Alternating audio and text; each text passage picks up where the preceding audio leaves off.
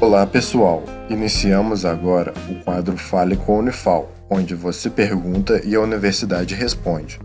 Fique agora com a pergunta de um de nossos ouvintes.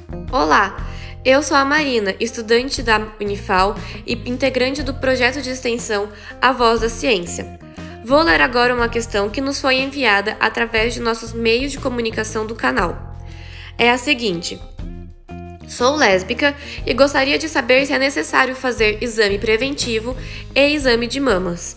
Seguimos então a resposta. Olá, meu nome é Maria Angélica, sou ginecologista e professora da Faculdade de Medicina da Universidade Federal de Alfenas, Unifal, e estou aqui para responder a uma dúvida da comunidade de Alfenas. Primeiramente, pela definição, a palavra lésbica significa mulher que sente atração sexual e ou romântica por outra ou outras mulheres mas ela é uma mulher. E a resposta para a pergunta é sim. Uma mulher, lésbica ou não, deve fazer o exame das mamas e preventivo.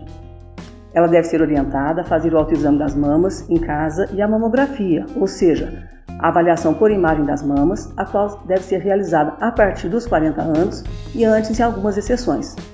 O preventivo para câncer de colo uterino deve ser colhido anualmente, dos 25 aos 60 anos de idade, segundo o Ministério da Saúde e o Instituto Nacional do Câncer, antes e após essa faixa etária em algumas situações. Após duas coletas sucessivas e dentro da normalidade, ele pode passar a ser realizado de 3 em 3 anos. O câncer de colo uterino, vulva, vagina e ânus é causado pelo papiloma vírus humano, mais conhecido por HPV, o qual é transmitido por contato sexual, seja esse contato entre homem e mulher, homem e homem, ou no caso da pergunta, mulher com mulher.